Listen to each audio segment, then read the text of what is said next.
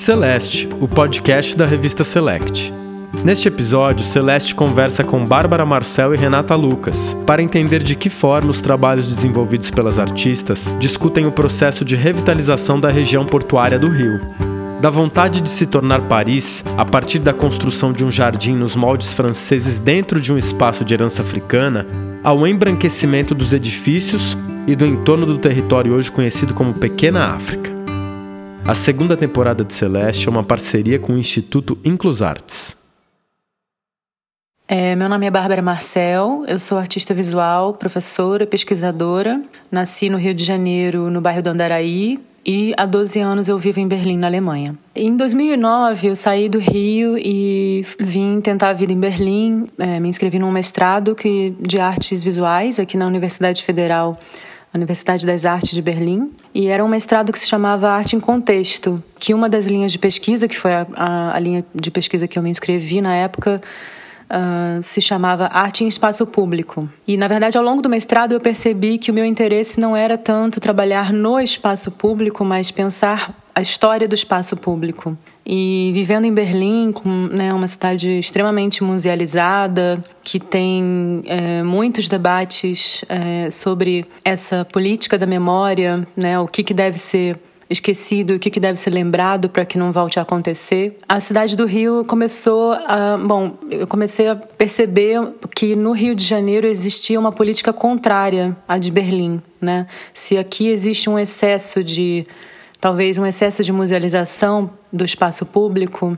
Né? Em todos os lugares a gente encontra bunkers da Segunda Guerra, da Primeira, resquícios do muro que existiu dividindo a cidade. No Rio de Janeiro, eu notava então um certo uma, uma política de apagamento dessa memória da cidade.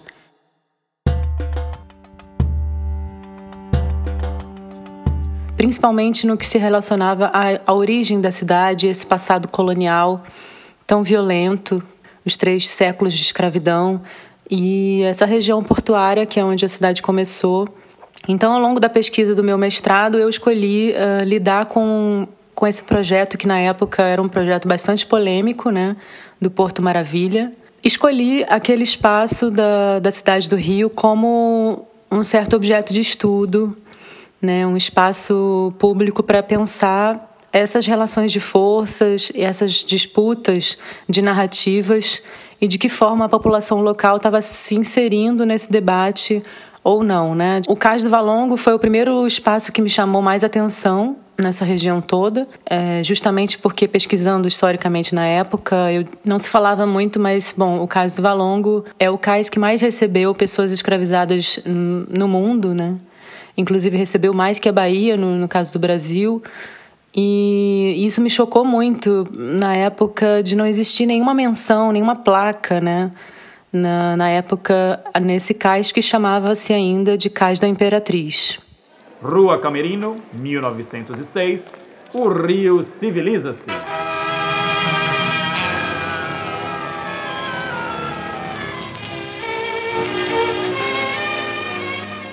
Ao longo dessas pesquisas que eu fazia no Rio de Janeiro, né, pesquisas de arquivo, no Arquivo Geral da cidade, pesquisa é, iconográfica, no caso, e também entrevistas com pessoas envolvidas no processo, eu tive a sorte de conversar com o Washington Fajardo, que na época era a pessoa, o secretário do Patrimônio Cultural de Intervenções Urbanas, Arquitetura e Urbanismo da Prefeitura. E ele foi a primeira pessoa que me me falou sobre a intenção da criação desse circuito histórico e arqueológico em homenagem ao patrimônio africano. Né? O desejo, inclusive, de criar um grupo uh, que envolvesse uh, o movimento negro. A ideia dele uh, era de criar um circuito, uma, uma caminhada, né? É, com diversos pontos na região portuária, onde poderiam ser discutidos esse passado da história de forma não tão uh, não, não apenas materialista, digamos, né? mas também com a oralidade, que é algo muito peculiar à nossa cultura e, do, e que promovesse encontro entre as pessoas, né? E isso me pareceu interessante. Então, foi nessa conversa com ele que a primeira vez ele me contou sobre o Jardim do Valongo, como um desses lugares onde o circuito pararia. E aí me chamou atenção, assim, né? Por que a escolha de um jardim francês dentro de um circuito histórico que falava sobre a homenagem ao patrimônio africano na região que era um jardim muito muito peculiar, francês, mas já com um, também com traços de um jardim inglês, ou seja, de uma certa um, busca por mimetizar a natureza, né? É um jardim que tem técnicas de rocaille, tem uma, uma cascata uh, falsa, técnicas típicas da virada do século XX, né? E que foram importadas pelo Brasil nesse momento da Belle Époque no Rio de Janeiro pelo prefeito Pereira Passos. A esta altura, vocês aí da plateia já estarão perguntando aos vizinhos de poltrona que obras serão estas que se estendem por tantos quarteirões e que mobilizam tantos operários, não é verdade? Não há nenhum mistério nisso, amigos.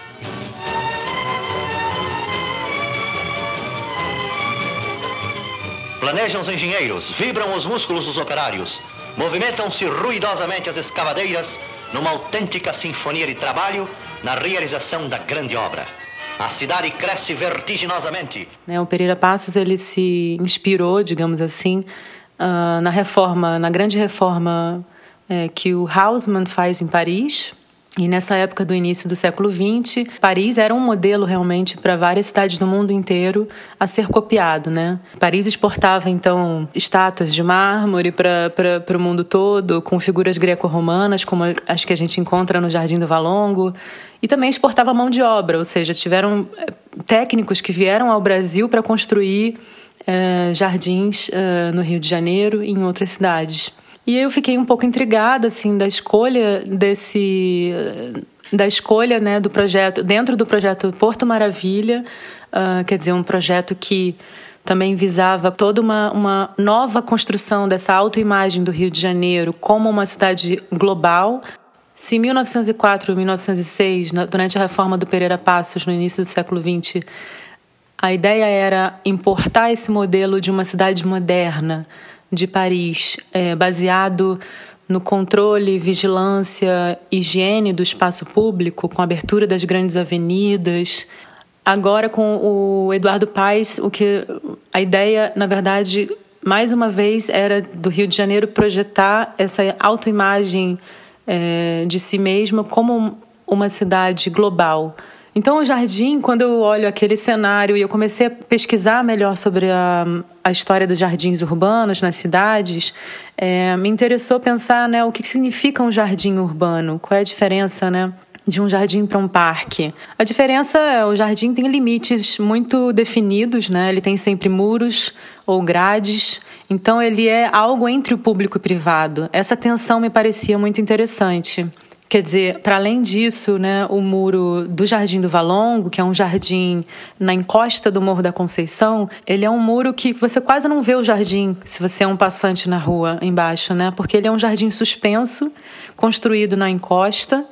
Ele fica a sete metros suspenso da Rua Camerino, na, na época Rua do Valongo, quando ele foi construído pelo Pereira Passos. E essa distância também com a rua, né, para mim é muito significativa. Assim, dizia muito sobre uma hierarquia do espaço, uma hierarquia colonial desse espaço, né? De que forma que esse jardim ele, ele é colocado ali e segundo a minha pesquisa histórica ele é também construído de forma a conter uma certa favelização do Morro da Conceição, né? Então assim é dentro desse projeto de higiene, de embelezamento das cidades modernas, né? Que é a grande desculpa, digamos, é, para trazer esses ambientes verdes, eles também servem como forma de contenção social e junto com isso, bom, o jardim me parecia algo assim muito, ele se tornou para mim uma grande mônada, assim, no sentido benjaminiano, um grande problema, né? Ou seja, porque o que, que significa restaurar esse jardim? Será que nada mudou na nossa consciência colonial ali? Será que a gente ainda deseja ser Paris, né, na Belle Époque? Essa era a minha pergunta, assim, quando eu me aproximei do jardim pela primeira vez.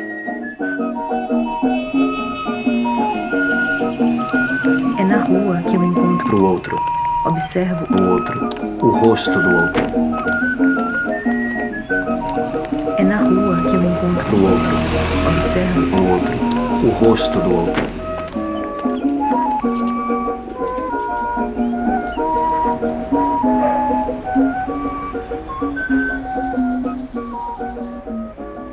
Bom, e depois então de todo esse processo de pesquisa histórica e pesquisa de campo, né, um, eu decidi que a forma de fazer algo a respeito do jardim, escrever algo, lidar com as diversas materialidades que, que aparentes no jardim, só poderia ser possível através de, de uma videoinstalação. A videoinstalação é dividida em três telas verticais, ou seja, foi uma escolha também de refletir na forma do filme a forma do jardim vertical a minha decisão, então, com, com a videoinstalação era de trabalhar com as diversas temporalidades e diversas materialidades que eu fui encontrando pela pesquisa a respeito do jardim. Então, eu trabalho com fotografias uh, do Augusto Malta, que era um fotógrafo oficial da capital do Rio de Janeiro na época do Pereira Passos e que tirou fotos sobre o alargamento da rua.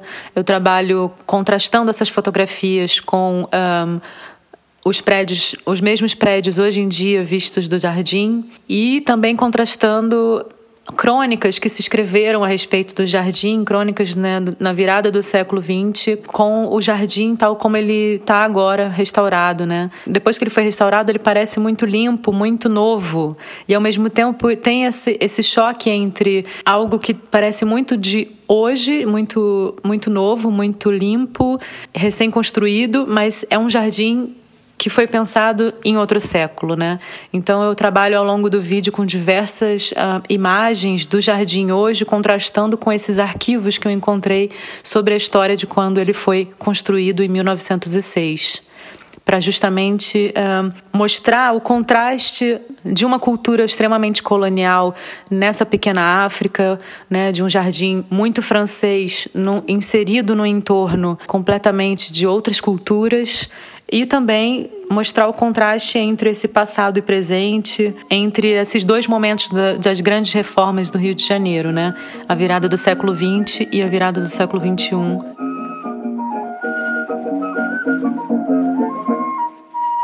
Viemos do outro lado. O nosso reino é um outro reino. Possuímos ainda outros hábitos. Falamos línguas mortas: latim, quimbundo mas agora não somos mais que símbolos em vão, pois quando algo vivo se incendeia e morre, resta apenas a sua estrutura, o seu osso, a sua ruína, a sua marca sobre a terra. O João do Rio, por exemplo, tem essa crônica que eu uso, né, no, em algum momento, num determinado momento do vídeo, que ele fala sobre os encontros furtivos que existiam é, nesses espaços do jardim por conta da conexão com a natureza e uma certa volta ao primitivo do homem. E é muito curioso, assim, porque parece um discurso muito datado, né, da virada do século XX, mas frequentando o jardim também percebi que existia, era um espaço de encontro, né, de diversas pessoas diferentes, grupos, grupos de escola, é, grupos de trabalhadores que iam ali dormir ao pé da mangueira que tem no jardim ou é, de algumas árvores ali. Então, um, Além disso, também eu resolvi incluir o guarda que trabalhava como, como segurança do espaço, porque o jardim, na verdade, ele é construído em torno dessa casa da guarda, que é um espaço muito importante, né? A minha tese final, na verdade, é de que esse jardim, ele é um jardim da Casa da Guarda, da primeira Casa da Guarda do Rio de Janeiro. Ali tem também o primeiro mictório da cidade do Rio de Janeiro. E essa Casa da Guarda ela é estrategicamente construída no Morro da, da, da Conceição, no pé do Morro da Conceição, de frente para a primeira favela do Rio de Janeiro, que é o Morro da Providência. Então, uh, tem um jogo no, no vídeo que eu faço dos passantes e possíveis uh, e, e moradores locais. Né? Eu convido alguns moradores a, a performarem esse, essa ocupação do jardim múltipla, saindo de uma posição passiva, né, de como se ele fossem estátuas ou, ou saídas de um, de um catálogo de moda francês, posando ali no jardim, para uma posição mais ativa de observação da cidade. Né? Eles caminham descendo pelo jardim até o muro e olham a rua. Então o filme termina com a rua como um convite também a a sair desse espaço só contemplativo do jardim e pensar né, que cidade é essa, pensar a relação do direito à cidade. O filme termina com essa, com essa mirada para a Rua Camerino e para a Rua é, e para a zona portuária em geral, né, do Alto do Jardim.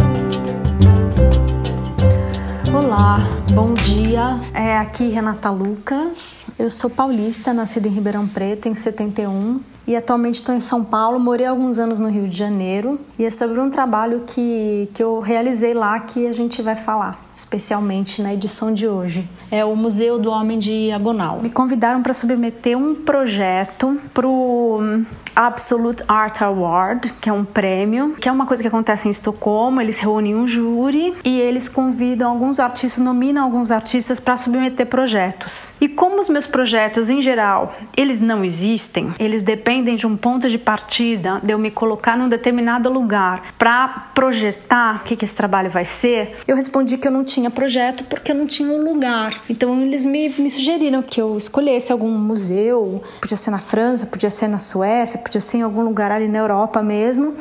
Mas aquele era um momento muito importante aqui. A gente, essa região portuária que era a área que eu mais frequentava, que eu costumava ir em todas as feirinhas da Praça 15, e aquilo lá era uma espécie de maravilha antropológica que você, na própria feirinha, você conseguia ver aqueles cacarecos todos, né, das barraquinhas mais sofisticadas, até as dos catadores, até o shopping chão, né, que é o, o, o apelido do, do, mercado de chão ali, que são as coisas que os catadores reuniram e separaram e limparam e colocaram ali para vender. Então, assim, aquilo tudo era muito interessante para mim. Essa região que é a primeira, né, onde os, os primeiros africanos aportaram aqui para serem escravizados. Então, ali era um local muito, uma convergência muito grande assim de forças e ali era uma área de disputa, especialmente naquele momento né, em que eles estavam planejando fazer o Porto Maravilha, que eles estavam fazendo aquelas remoções todas forçadas, que estava tendo aquela. É, desalojaram aquela rodoviária, espalharam os pontos de ônibus e demoliram a perimetral. Foi tudo muito rápido o que estava acontecendo ali. E eu achei que ali era um momento de eu, de eu, de eu tentar trazer esse prêmio e, e fazer, realizar uma obra ali.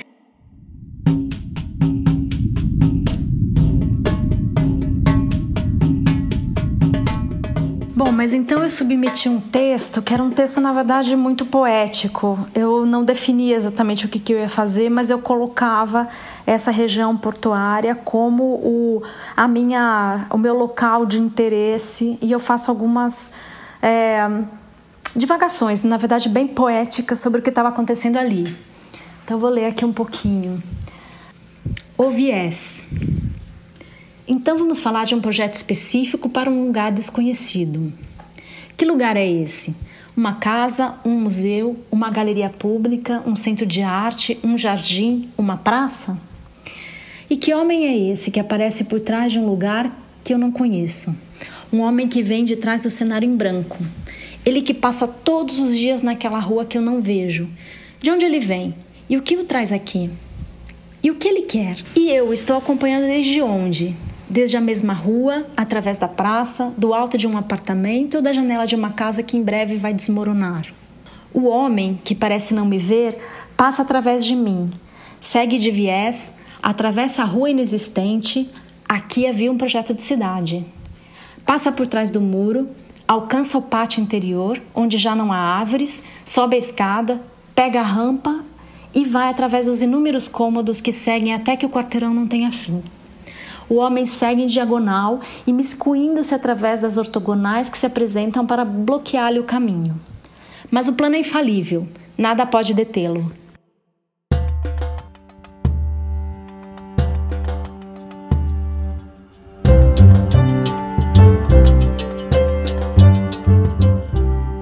Na verdade, o Homem Diagonal é um personagem que se criou na minha cabeça a partir de uma fotografia que é uma foto do cruzamento que foi feita aí no Rio de Janeiro, que o Beto Felício estava fazendo as fotos para mim. No determinado momento, essa figura atravessou a rua, um homem de terno branco e maleta na mão.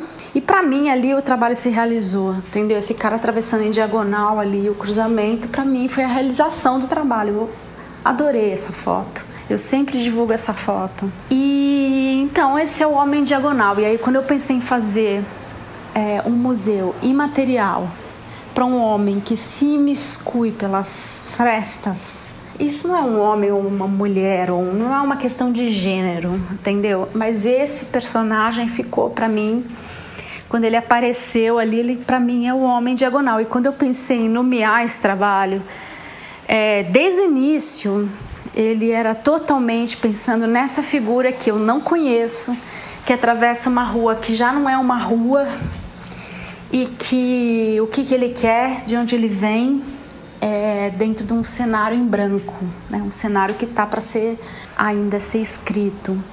Então foi essa situação, essa epifania com o cruzamento que afinal se concluiu com esse museu dedicado a essa figura, o Homem Diagonal. Então, o Museu do Homem Diagonal é um conjunto de intervenções que aconteceram ali na região portuária, é, levando em consideração alguns elementos que existiam ali e que estavam sendo ou eliminados ou transpostos para outras partes, levando em, em consideração a transformação paisagística e, sobretudo, social daquela região.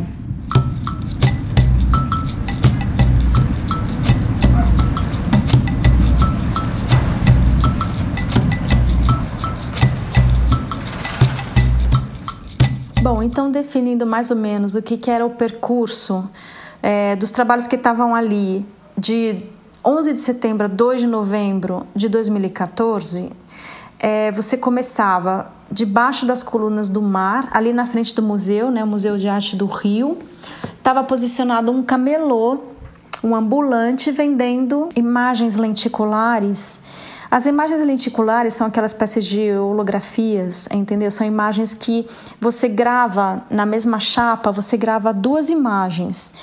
E dependendo da posição que você é, coloca a folha, você consegue enxergar uma ou outra. Aí o que eu fiz foi uma. Eu, eu produzi essas lâminas, né? para serem vendidas por esses ambulantes e elas tinham a imagem do Museu de Arte do Rio e a imagem anterior do edifício quando ele era a rodoviária Mariano Procópio no térreo e o hospital militar nos andares, andares superiores. Era muito curiosa a história desse edifício, porque ele tinha, é, poucas semanas atrás, ele tinha sido inaugurado, né, o Museu de Arte, e eu não conseguia encontrar documentação sobre o edifício com a ocupação anterior, né? Porque no térreo era a rodoviária Mariano Procópio, mas nos andares superiores era esse hospital militar que na verdade conversando com o Paulo Herkenhoff, que na época era o diretor do Museu de Arte, ele me explicou que ali tinha sido que eles tinham aprendido presos políticos e que eles funcionavam como uma espécie de delegacia e havia tortura, mortes, que inclusive eles tinham encontrado é, vestígios desse tipo de prática nos escombros, né, quando foi feita a demolição.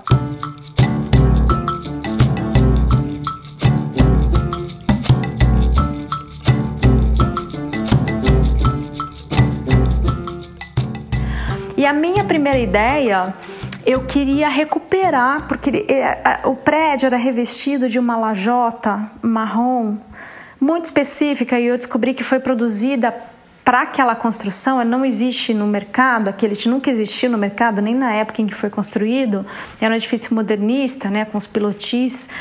Então eu, eu queria recuperar aquela cerâmica, eu fui atrás de todos os, todos os possíveis imagináveis, assim, cemitérios de azulejo, lojas de segunda mão, empresas de demolição e eu não encontrei. Eu queria recuperar a fase de transição desse prédio do que ele, era antes para o que ele se tornou depois. Eu queria problematizar essa coisa de pintar um edifício todo de branco e ele se torna um espaço de arte, né? Essa convenção que tem em torno dos espaços do cubo branco e do modo da higienização que isso provoca, não apenas no edifício como no seu entorno no embranquecimento dessa região. Então, ali embaixo, na frente do Museu de Arte do Rio, tinha um ambulante vendendo essa imagem lenticular, mostrando as duas imagens é, da, da rodoviária Mariano Procópio e Hospital Militar, que tinha sido convertida em museu, né, reformada e pintada de branco. E ali você continuava andando pra, pela rua Venezuela, na altura do 134 é, você encontrava esse fórum que chamava Fórum Mari, é, Desembargadora Marilena Franco. É, e as colunas desse edifício, que eram muito similares ao, ao edifício modernista do Museu de Arte do Rio, elas estavam parcialmente pintadas de branco. Então era como colocar esse outro edifício do fórum também num estado de transição entre uma imagem e outra, como eu tinha planejado fazer com o museu, recuperando aquela, aquele revestimento de cerâmica. Então ali você tinha o contraponto e na frente tinha uma ambulante é, com a barraquinha vendendo essas imagens. Os ambulantes eram proibidos ali na região. E eu me lembro da Irina ligar para gente é, dizendo que ela tinha sido abordada pelos policiais e que eles queriam recolher as imagens lenticulares porque ela não estava autorizada a fazer aquilo. Então a gente foi à prefeitura e registramos os, os ambulantes como obra de arte. Então eles eram performers que estavam ali performando uma obra de arte e não ambulantes.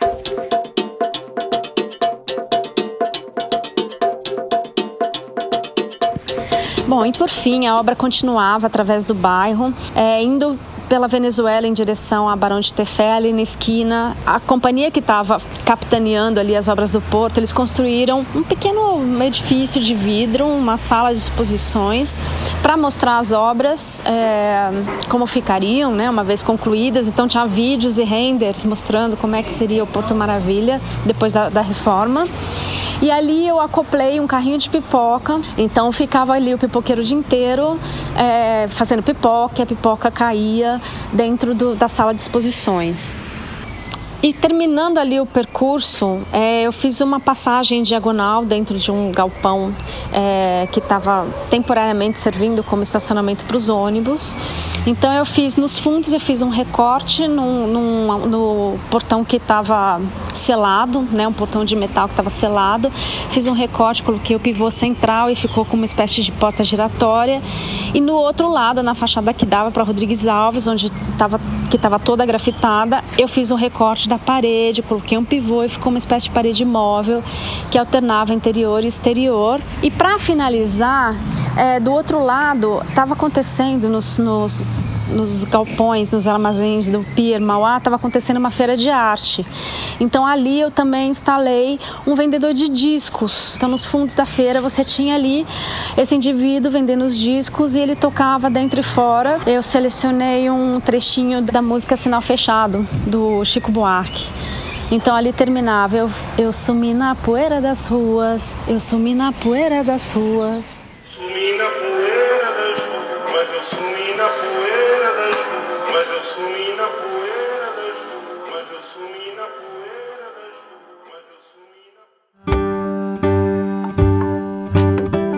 A segunda temporada de Celeste é uma parceria com o Instituto Inclus Artes. Nina Rai assina pesquisa, entrevistas e roteiro. Meno Del Pique é responsável pelo roteiro, produção musical, finalização de áudio e locução. A identidade visual foi criada por Ricardo Van Steen, com design de Nina Lins, direção editorial de Paula Alzugaray. As inserções sonoras deste episódio são da videoinstalação Entre a Rua e o Morro, um Jardim, de Bárbara Marcel, e de uma das intervenções do Museu do Homem Diagonal, de Renata Lucas, com o loop da música Sinal Fechado, de Chico Buarque. Para não perder os próximos episódios, não deixe de assinar o feed e acompanhar o nosso conteúdo em select.art.br. Em inclusartes.org você também conhece mais sobre o trabalho do Instituto Inclusartes.